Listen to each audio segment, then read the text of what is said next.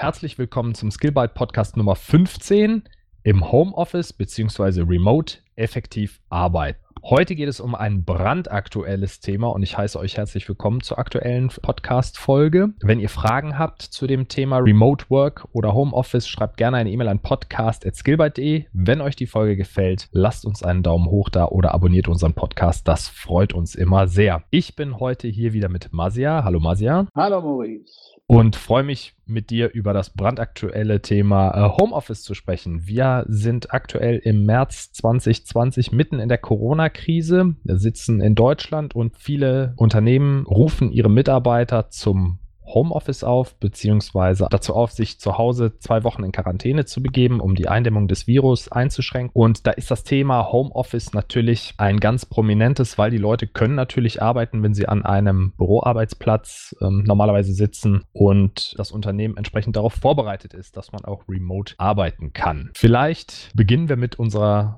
Meinung zum Homeoffice oder ich beginne einfach mal. Sehr oft können Schreibtischjobs jedweder Art, also egal wo man in welcher Branche man tätig ist und in welchem Büro auch immer, meistens auch remote durchgeführt werden, wenn das Unternehmen vorbereitet ist. Also die Akten beispielsweise ähm, digital vorliegen und so weiter. Generell bedeutet das eine Flexibilisierung für die Mitarbeiter, da sie, wenn sie mal einen Tag ähm, zu Hause arbeiten können, natürlich sich besser um äh, die Dinge des Alltags kümmern können. Also nebenher mal die Kinder von der Schule abholen und dann die Stunde abends hinten dranhängen. Oder wenn sie auf Dienstreisen unterwegs sind, können Sie zwischendurch arbeiten oder auf den Reisewegen, also in der Bahn beispielsweise arbeiten. Also ich behaupte, das sollte selbstverständlich sein, dass ähm, Unternehmen, die Schreibtischjobs anbieten und wo es möglich ist, mit verhältnismäßigem Aufwand Homeoffice zu ermöglichen, dass das auch angeboten werden sollte. Und ich glaube, die aktuelle Krise gibt uns da recht. Ja. Also ich hatte dieses Jahr schon dreimal den Moment, dass die Firma oder der aktuelle Kunde gesagt hat, bitte nicht ins Büro kommen, weil beim ersten Mal war es eine Bombenräumung, die stattgefunden hat. Dann der Sturm Sabine hat auch dazu geführt, dass die Leute nicht ins Büro kommen oder die Leute von weiter weg sehr schwer ins Büro kommen, weil ein Verkehrschaos darüber hereingebrochen ist. Und aktuell der Coronavirus, der ja weite Teile des Landes lähmt oder auch international verschiedene äh, Länder fest im Griff hält und lähmt, trägt auch dazu bei, dass Leute über einen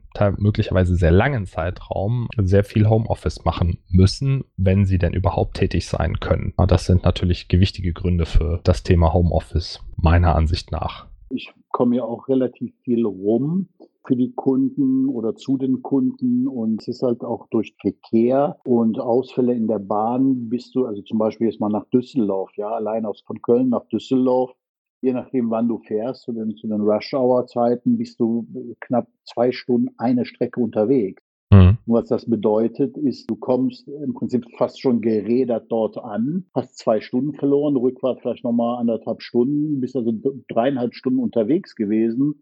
Einfach Zeit, die du, ich sag mal, an produktiven Dingen arbeiten könntest, die halt futsch sind. Ich glaube, das ist für beide Seiten nicht gut. Und man muss sich, glaube ich, langsam mal auch von dieser Idee lösen, permanent die Leute vor Ort zu haben. Ich meine, das ist sowieso ja. irgendwie in der deutschen Kultur sehr, sehr verwurzelt. Diese Stempelmentalität, ne? auch in großen Unternehmen sehe ich immer wieder diese, äh, dass sie, dass die Arbeitnehmer alle ein- und ausstempeln müssen, wenn sie kurz mal irgendwo hingehen oder vielleicht mal zum Rauchen oder was auch immer, müssen sie nochmal abstempeln. Diese, dieser Kontrollzwang, ich glaube, das ist auch von der Psyche her spielt das eine Rolle für die Mitarbeiter. Ne? Weil ich gehe ja per se davon aus, dass der Arbeitgeber mir nicht vertraut. Das, das ist halt unterschwellig irgendwo da. Mhm. Natürlich muss auf der anderen Seite eine Eigenverantwortung da sein, um den Arbeitgeber auch zu beweisen, hey, du brauchst mich nicht kontrollieren, ich bringe meine Leistung und meine Zeit, die du von mir erwartest.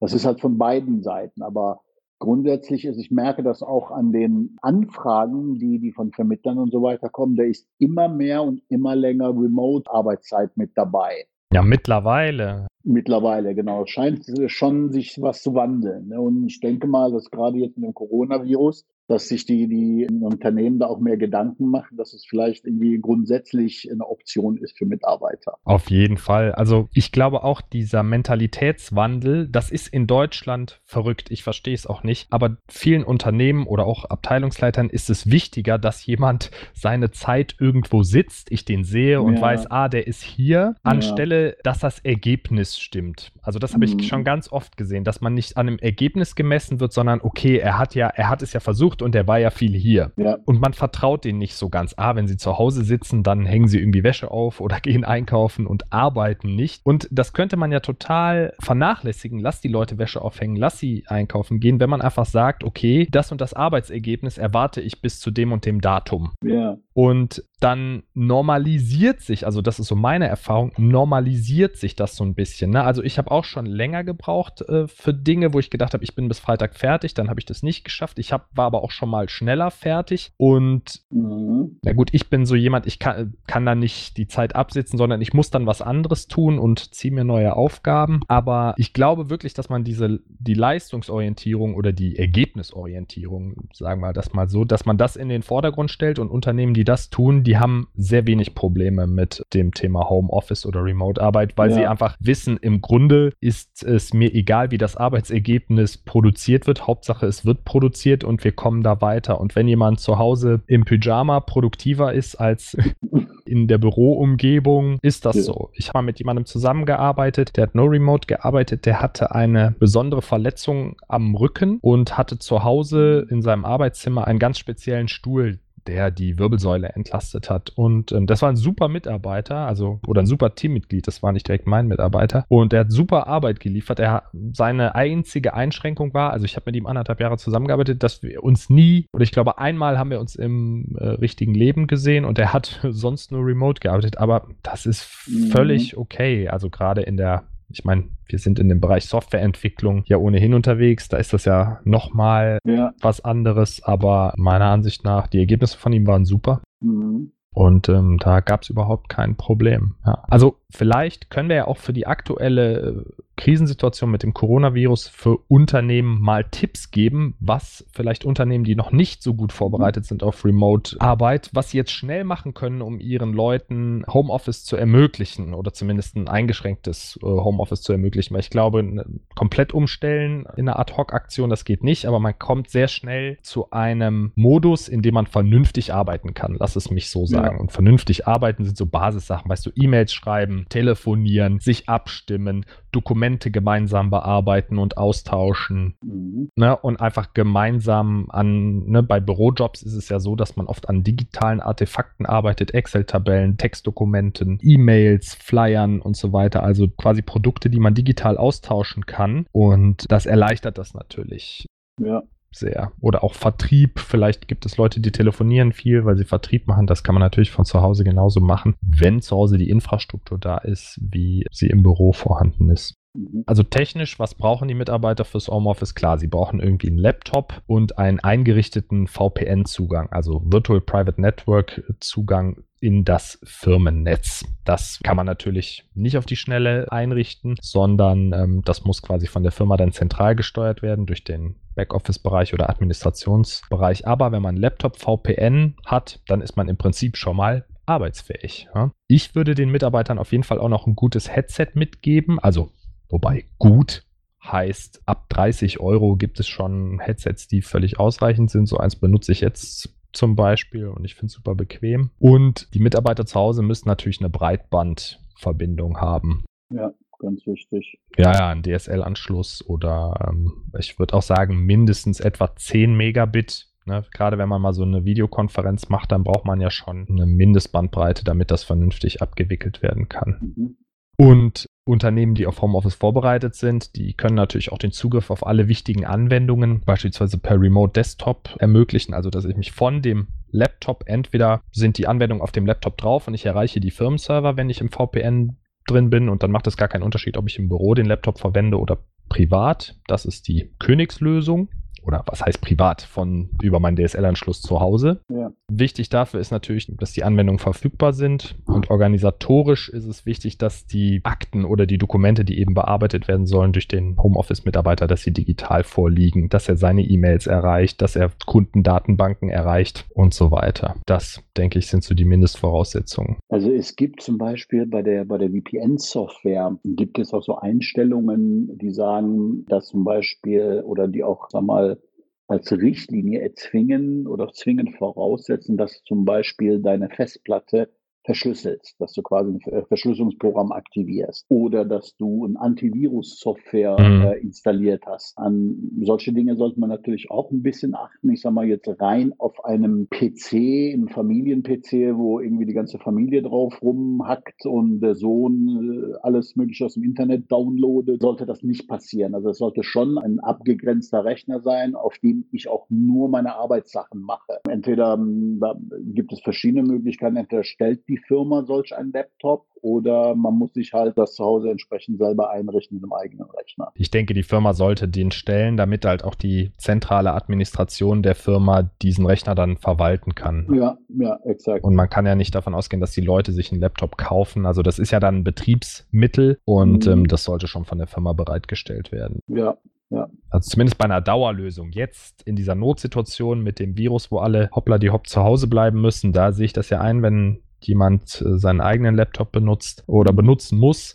Aber wenn eine Firma wirklich Homeoffice als Daueroption anbietet, dann müssen die Leute einen Dienstlaptop bekommen und auch ein Dienstmobiltelefon. Also was man zum Beispiel verwenden kann, ist, ich weiß nicht, manche Mitarbeiter von Großunternehmen haben vielleicht Office 365 schon. Das funktioniert wie Google Docs falls äh, das jemandem was sagt. Google Docs ist sozusagen die freie Version, dass man sich einfach online auf Office.com einloggen kann und hat dann Zugriff auf seine E-Mails zum Beispiel. Mhm. über äh, Outlook und ähm, kann auf seine Word- und Excel-Dokumente zugreifen. Also man arbeitet sowieso in der Cloud und dann ist es natürlich egal, welches Endgerät man letztlich dafür benutzt. Also ansonsten für Firmen, die jetzt vielleicht ganz spontan auf Homeoffice oder die davon überrollt werden und jetzt äh, gucken müssen, okay, wie können wir denn den Leuten, die zu Hause in Quarantäne sitzen, die Möglichkeit geben, dass sie doch noch mitarbeiten können, gibt es natürlich auch ein paar Tools, die sehr sinnvoll sind. Zum Beispiel eines für Telefonkonferenzen, das möchte ich hier einfach mal empfehlen, weil ich es selber oft verwende, ist die Webseite mibel.de. M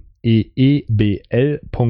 Da kann man kostenfrei eine Telefonkonferenz aufsetzen, bekommt eine Telefonnummer genannt oder man bekommt sogar drei Telefonnummern genannt. Eine aus Deutschland, eine aus Österreich, eine äh, Schweizer Telefonnummer. Wenn man eine Flatrate hat für Festnetztelefonnummern, kann man dort kostenfrei anrufen und kann einfach alle Leute, die diese Telefonnummer anrufen, man bekommt äh, auf der Webseite eine Raumnummer angegeben, man gibt all diesen Personen, lässt man diese Raumnummer zukommen, zum Beispiel per E-Mail und dann kann man ad hoc eine Telefonkonferenz aufsetzen. Vollkommen kostenfrei, mhm. benutzt es selber häufig und man kann dem Betreiber, das ist glaube ich eine Berliner Firma, kann man ähm, auch Geld spenden für diesen Service, dass sie den weiter betreiben können. Super cool. Habe ich schon oft benutzt. Dann wenn man sich im Videochat treffen möchte, also das werden ver vermutlich auch viele Regierungsinstitutionen oder Regierungsmitglieder jetzt machen. Ne? Man möchte sich natürlich sehen, die Mimik des anderen mitbekommen. Man kann sich, ich glaube, die, die Obergrenze sind 25 Teilnehmer mit bis zu 25 Teilnehmern bei Google Hangouts treffen, also hangouts.google.com. Kann man sich mit seinem Google-Account einloggen. Ne? Wir haben das ja auch schon oft benutzt äh, für Bewerbungsgespräche und äh, schaltet sich dann in so einem Chatraum zusammen und kann dann einen Videochat mit äh, allen beteiligten Personen machen. Das geht völlig ohne VPN oder so. Also das kann man auch privat machen. Das kann man für Firmen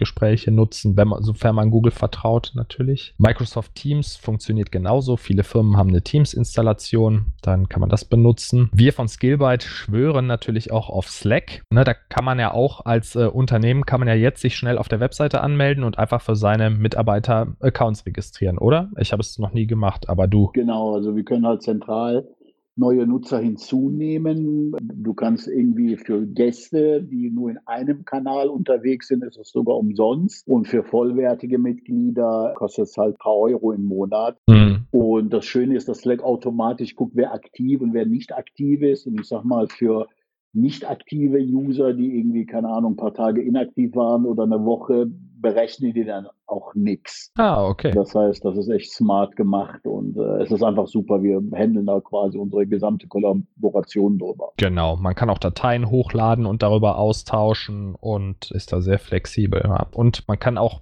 seinem, mit seinem privaten Laptop jetzt sozusagen, wenn man äh, den Link per E-Mail zugeschickt bekommt, äh, direkt daran teilnehmen. Mhm. Ja. Noch ein Notnagel könnte sein, dass eine Arbeitsgruppe die Handynummern austauscht und man sich äh, ganz wie auch privat über WhatsApp-Gruppen oder verschlüsselte, man sollte vielleicht besser verschlüsselte Messenger nehmen, also Signal, Threema, Telegram, dass man sich in diesen Gruppen dann eben austauscht, ja, ja. gerade wenn Firmendaten da auch getauscht werden. Das könnte man Firmen noch raten. Firmen, die eh intern schon, also das sind meistens Technologiefirmen, die ähm, ja ein Ticketsystem haben oder ein Dokumentationssystem haben, eine Wiki-Seite haben, die können diese Systeme auch im v und sollten diese Systeme auch im VPN bereitstellen. Also zum Beispiel ein Ticket, bekanntes Ticketsystem ist Jira, oder Redmine oder Mantis. Da gibt es ganz viele, dass man dann Zugriff auf seine Tickets und Arbeitspakete hat. Confluence ist so eine Art Wikipedia für Unternehmen mit noch vielen Erweiterungen, wo man dann eben Dokumentationsseiten anlegen kann. Mhm. Und ähm, Wiki, ein Wiki ist eine freie Software, wo jeder eine Webseite editieren kann, um Informationen zu hinterlegen. Also gerade um Prozesse innerhalb von Firmen zu dokumentieren oder Abläufe oder Urlaubsvertretungen auch, ist das sehr sinnvoll, das zu nutzen. Wenn man gemeinsam Dokumente durchsehen möchte oder bearbeiten möchte, kann man, wie gesagt, das mit Office 365 machen oder auch mit Google Docs. Ja. Je nachdem, ob Office 365, glaube ich, kann man auch so abschließen, aber bin ich mir jetzt nicht sicher, weil das muss ja dann auch irgendwie in die Organisation eingebunden werden, ob das so schnell möglich ist. Und für uns als Softwareentwickler ist es natürlich auch noch wichtig, super wichtig, dass man auf den, das Git-Repositorium der Firma zugreifen kann. Entweder ist es eh gehostet bei GitHub oder GitLab mhm. und man kann seinen Zugang überall benutzen. Dann hat man, kann man das natürlich auch privat benutzen. Wenn es natürlich ein Git-Repositorium ist, was bei einer Firma im internen Netzwerk liegt, dann muss man sich per VPN sozusagen erst aufschalten, um da Zugriff drauf zu erhalten. Also das erstmal zu den Tools, die man im Homeoffice verwenden kann. Da gibt es natürlich endlos endlos viel mehr. Ich weiß nicht, vielleicht hast du noch Tipps? Ja, äh, Tipps nicht, aber ein, ein, ein Hinweis, die, ähm, wenn man zum Beispiel mit Entwicklern ich sag mal, aus der Ukraine oder sonst wo arbeitet über gewisse Plattformen. Also wir arbeiten selber schon seit 14 Jahren mit Remote-Workern zusammen. Also für uns ist das nichts Neues. Und diese Plattform, über die wir quasi kollaborieren, die, da kann man sich ein Tool drüber downloaden. Und diese Tools installieren sich auf dem Rechner und machen alle 15 Sekunden ein Screenshot. Mhm. Das heißt, wir als, ich sag mal, Arbeitgeber oder, oder Beauftrager können dann halt wirklich kontrollieren, arbeitet auch wirklich an unserem Projekt und erfasst automatisch die Stundenzeiten. Man kann so Stichkontrollen machen. Das ist extrem effektiv und, und tatsächlich nutzen wir das, weil die äh, Nutzungsbedingungen der Webseite sagen, pass auf, liebe Leute, die auf dieser Plattform arbeiten wollt, also über diese Plattform Aufträge entgegennimmt, gehört das dazu. Das heißt, dass ihr euch tracken lasst und äh, wenn ihr das nicht wollt, dann geht's halt nicht. Ne? Das heißt, alle sind sich dessen bewusst mhm. und das machen die auch. In Deutschland wäre sowas natürlich völlig undenkbar mit, mit Datenschutz und hast nicht gesehen und Betriebsrat und, und so weiter. Aber sowas gibt es auch im internationalen Sektor. Aber das ist jetzt kein Tipp für, für, die, für die deutschen Unternehmen, nutzt das. Das wäre der digitale Big Brother, dass man immer über die Schulter guckt, sozusagen. Ja, ja, ja genau. Ich gehe auch davon aus jetzt, äh, dass die Situation ist, Mitarbeiter, die man ohnehin beschäftigt, gehen jetzt ins Homeoffice und nicht unbedingt, dass man Arbeitspakete aus auslagert, die dann von neuen Mitarbeitern bearbeitet werden. Das wäre natürlich dann der nächste Schritt. Aber auch da, glaube ich, mhm. muss man einfach dann die Zielkontrolle anhand der Leistung ausrichten und dann findet man schwarze ja, Schafe ja, sehr genau. schnell auch dort genau. heraus. Ja. Ich meine, man muss, äh, die Vorteile sind echt klar. Ne? Der Arbeitnehmer spart sich Lebenszeit, Zeit, die er dann mehr für die Familie hat, mehr für die Freizeit hat. Das heißt, es geht ihm psychisch besser, er, er kann mehr entspannen, weil er einfach mhm. Zeit gewinnt. Ja, das ist ja das höchste Gut aller heutzutage. Und der Arbeitgeber hat auf der anderen Seite auch Vorteile, wenn er einen entspannteren Mitarbeiter hat. Ne?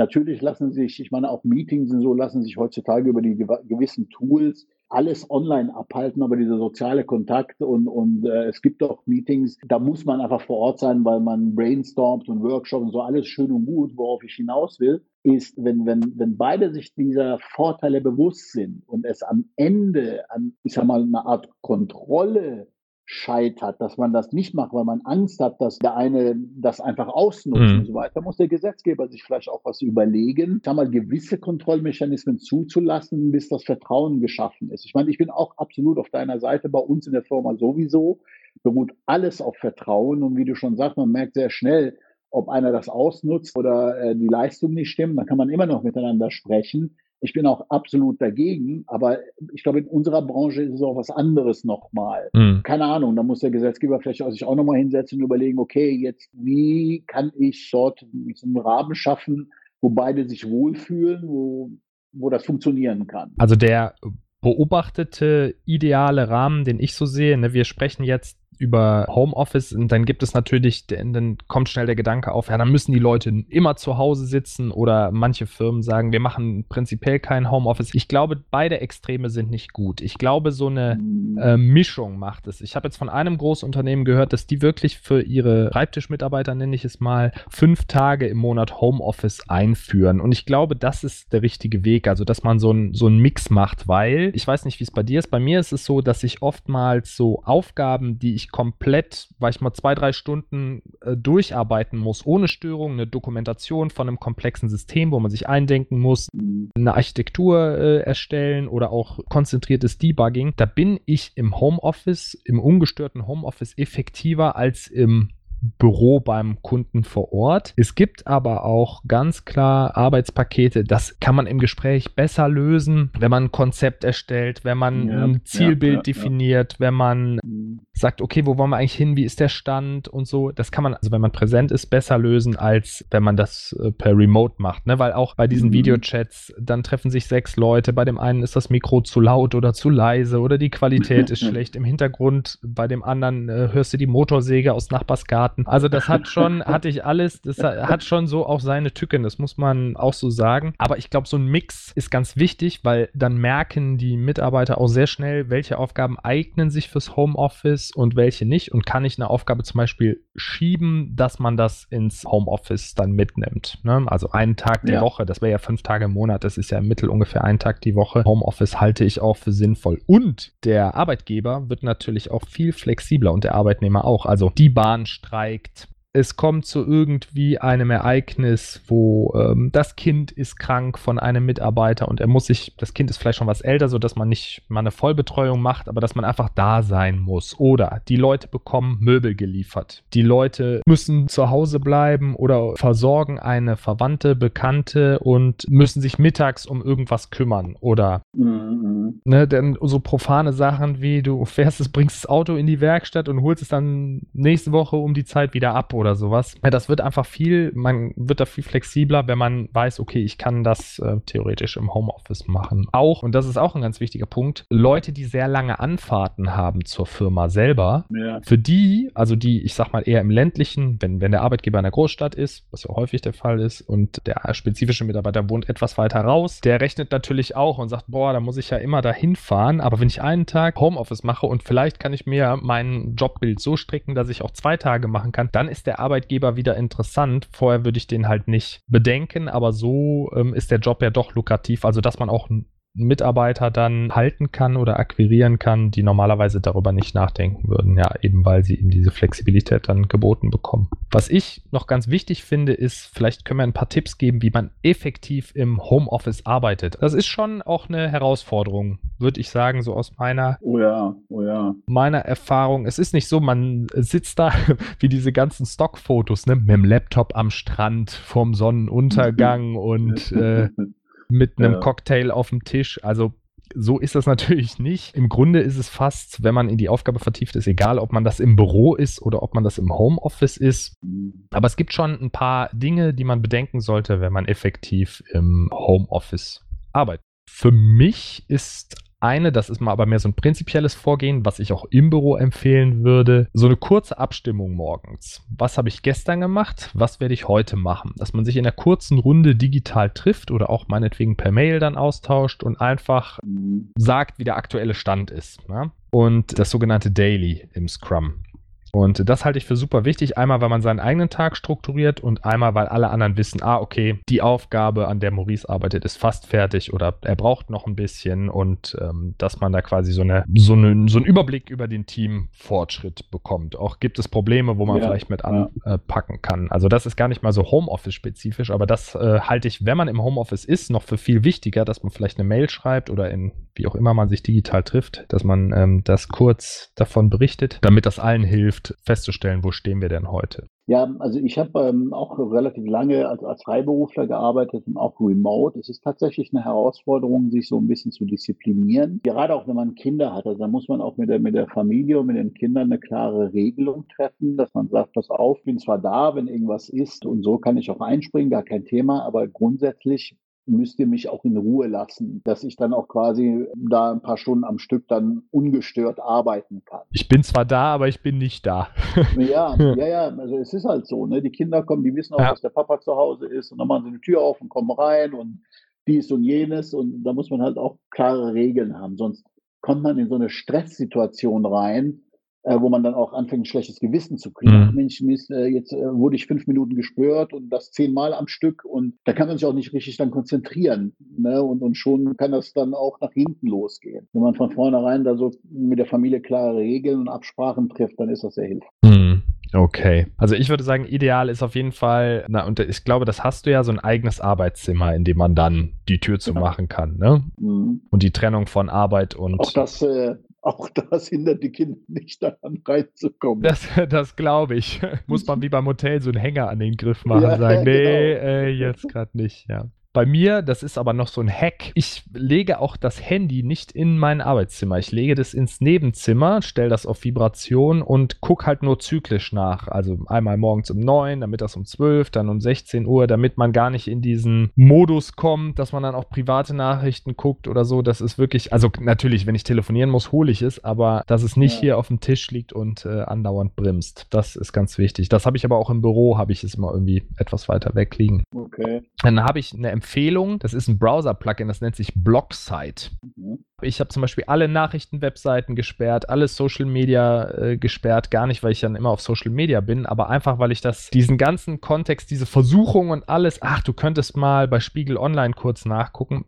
alles weggefiltert, alle IT-News-Seiten. Das ist manchmal auch blöd, wenn ein Kollege dann einem einen Heise-Link schickt und sagt, hier, lad das Programm runter, da muss ich das erst freigeben mit Passwort und allem, aber das hilft ganz deutlich einen Fokus zu halten. Was ich auch noch mache, ist alle unnötigen Programme schließen. Also nichts, was irgendwie Notifications haben kann, alle Chat-Programme oder sowas. Ja. Auch E-Mail. Jetzt muss ich sagen, die Firmen-E-Mails habe ich immer offen, aber auch, weil ich nicht so viele bekomme, ehrlicherweise. Aber wenn ich mehr bekommen würde, dann würde ich auch das E-Mail-Programm schließen und das wie beim Handy, also zyklisch nur öffnen, weil sonst die ganze Zeit, wenn da Mails einklingeln, ich kaum zum richtigen Arbeiten komme. Ja, klar. Dann habe ich noch so ein paar Gesundheitstipps. Also der Stuhl muss natürlich vernünftig eingestellt sein. Der Monitor sollte möglichst groß sein und ähm, auch korrekt eingestellt. Also ich, wenn ich quasi gerade nach vorne gucke, versuche ich, dass die Oberkante vom Monitor auf meiner Augenhöhe ist dann ist er, ist äh, die Höhe des Monitors richtig eingestellt. Mhm. Habe ich mal in so einem Ergonomie-Diagramm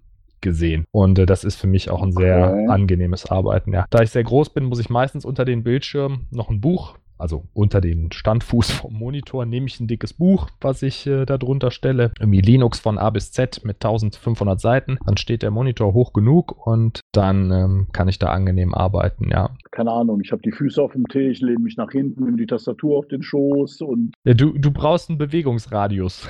Aber gute Stühle. Gute Stühle? Ja. Also ein guter Stuhl ist auch wichtig. Ja. Ich denke auch, also ab und zu lüften, das darf man auch nicht verkennen, dass man einfach mal frische mhm. Luft reinlässt alle zwei, drei Stunden. Das hilft auch. Das merke ich, wenn ich so müde werde oder irgendwie nicht weiterkomme. Da muss ich mal aufstehen und fünf Minuten rumlaufen, damit das Blut wieder in Wallung kommt. Dann lüfte ich mal. Das äh, hilft auch. Und, und das ist der absolute Produktivität Produktivitätsbooster. Ich mache meistens dann um 12 Uhr Mittagspause und esse was im Homeoffice und danach mache ich einen 20 Minuten Spaziergang. Heißt, ich gehe einfach draußen eine Runde um den Block und atme mal tief ein, genießt die Sonne im Sommer, im Winter natürlich nicht so, aber einfach bring mal den Kreislauf in Schwung ja. und ähm, oftmals bekomme ich da super gute Ideen. Also es ist mir schon vorgekommen, meistens wenn ich diese Runde dann laufe und dann, ach, das könntest du machen, das könntest du machen. Ich bin dann so jemand, der schreibt sich selber vom Handy dann E-Mails an seine eigene Adresse, dann, wie als Notiz sozusagen und dann kann ich die dann quasi danach bearbeiten, wenn ich wieder zurückkomme.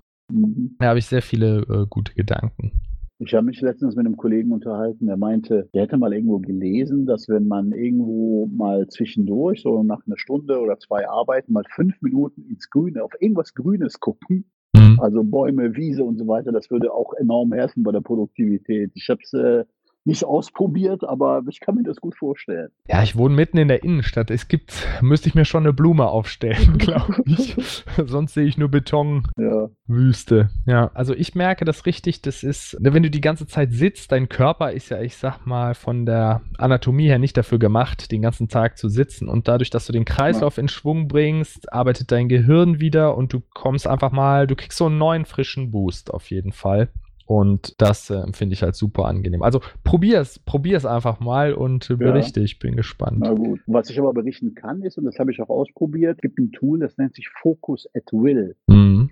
Der, ähm, das ist irgendwie, die haben so wissenschaftliche Studien und so weiter gemacht und haben halt so gewisse Musik aussortiert, die, wenn man sie während der Arbeit hört, den, den Fokus erhöht. Und darunter fällt auch tatsächlich so äh, Kaffeehaus-Hintergrundgeräusche. Ja. Und äh, es ist, äh, klingt zwar skurril, aber also mir hilft das ohne Ende. Oh Gott, jetzt wird's nerdy. Ja, ich habe auch so einen White Noise Track. Einfach mal bei YouTube nach White Noise suchen. Da findet man ganz, ganz viele und legt mir das. Das mache ich aber meistens dann im Büro mit den ja. Kollegen, wenn es sehr laut ist oder viele Leute mhm. telefonieren. Dann lege ich mir das auf die Kopfhörer. Oder genau, es gibt eine Webseite, die heißt Coffeefivity. Ja. Und da ist es genau die hat diese Kaffeehaus-Hintergrundmusik, genau das, was du sagst, ja.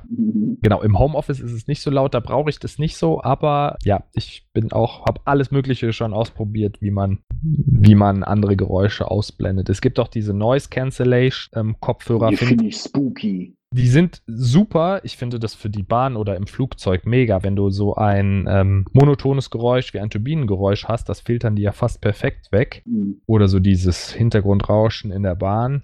Aber es fehlt noch was, um so richtig den Noise wegzufiltern. Ja, also dieses, ähm, es ist schon, auf jeden Fall schon eine Verbesserung und ich glaube auch die Technologie äh, wird da noch Fortschritte erzielen. Aber ich hatte eine Zeit lang Noise Cancellation Kopfhörer. Ich benutze jetzt wieder normale, weil es mich irgendwie wenn ich einfach so am Platz saß und Noise Cancelling angeschaltet hatte, ohne dass ich Musik gehört habe, dann hatte ich immer das Gefühl, ich habe so einen Unterdruck auf den Ohren. Okay. Ganz wahrscheinlich einfach nur so psychologisches Wirrwarr bei mir im Kopf, aber ähm, fand ich nicht so angenehm.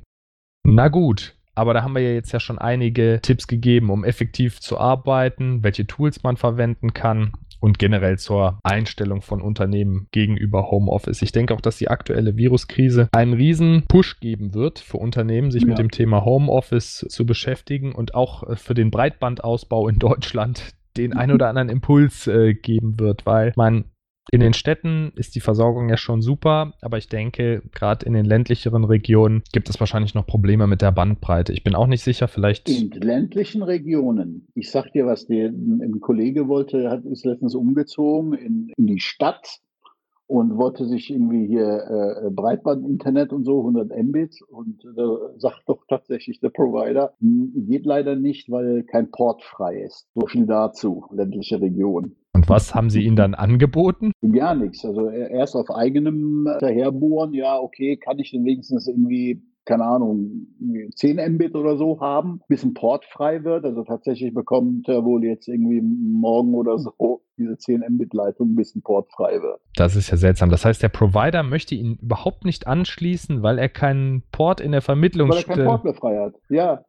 Okay, das ist eine seltsame Argumentation. Aber Ja. gut, ich bei, also wie gesagt, ich wohne hier in der Innenstadt. Hier gibt es, ich kann bei allen Providern mir das aussuchen. Aber ich weiß auch, ich habe in Gummersbach studiert. Gut, das ist jetzt auch schon ein paar Jahre her, aber das war, da gab es genau einen Anbieter Ja, und genau einen Tarif und genau, ich glaube, das war ein 1 Mbit-Anschluss und das war's. So, also nehm, nehme das oder oder, oder lass es. Oder eine normale Telefonleitung. So, da, so war das damals. Aber das ist, wie gesagt, schon ein paar Jahre her. Von daher Mhm. denke ich mal, dass es da jetzt auch ähm, besser sein wird, ja. Und das war eher ländlich. Das war fast noch kleinstädtisch, aber es gibt auch Leute, die wohnen noch weiter draußen und da wird es dann wahrscheinlich finster. Ja, aber das ist meiner Ansicht nach, wenn man heute ein sich irgendwo ein Haus kaufen möchte oder eine Wohnung mieten möchte, dann fragt man ja auch, gibt es Wasser und Strom so ungefähr? Und da muss, das muss Wasser, Strom und Internet ist eine Liga. Das muss einfach gewährleistet sein Definitiv. dass man da einen Breitbandanschluss hat. Und ich denke, das wird auch kommen, auch im Mobilfunk mit 5G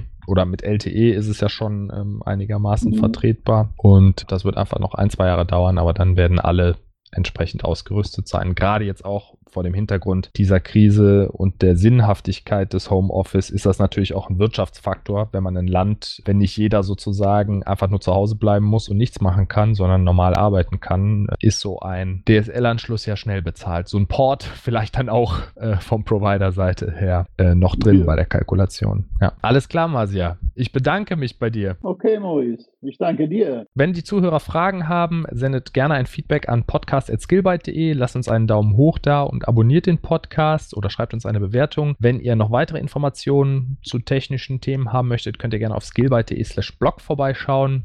Ich freue mich auf unsere nächste Episode, Masia, und wünsche dir noch ein schönes Wochenende. Danke wünsche ich dir auch, Maurice. Mach's gut. Mach's gut. Tschüss. Ciao.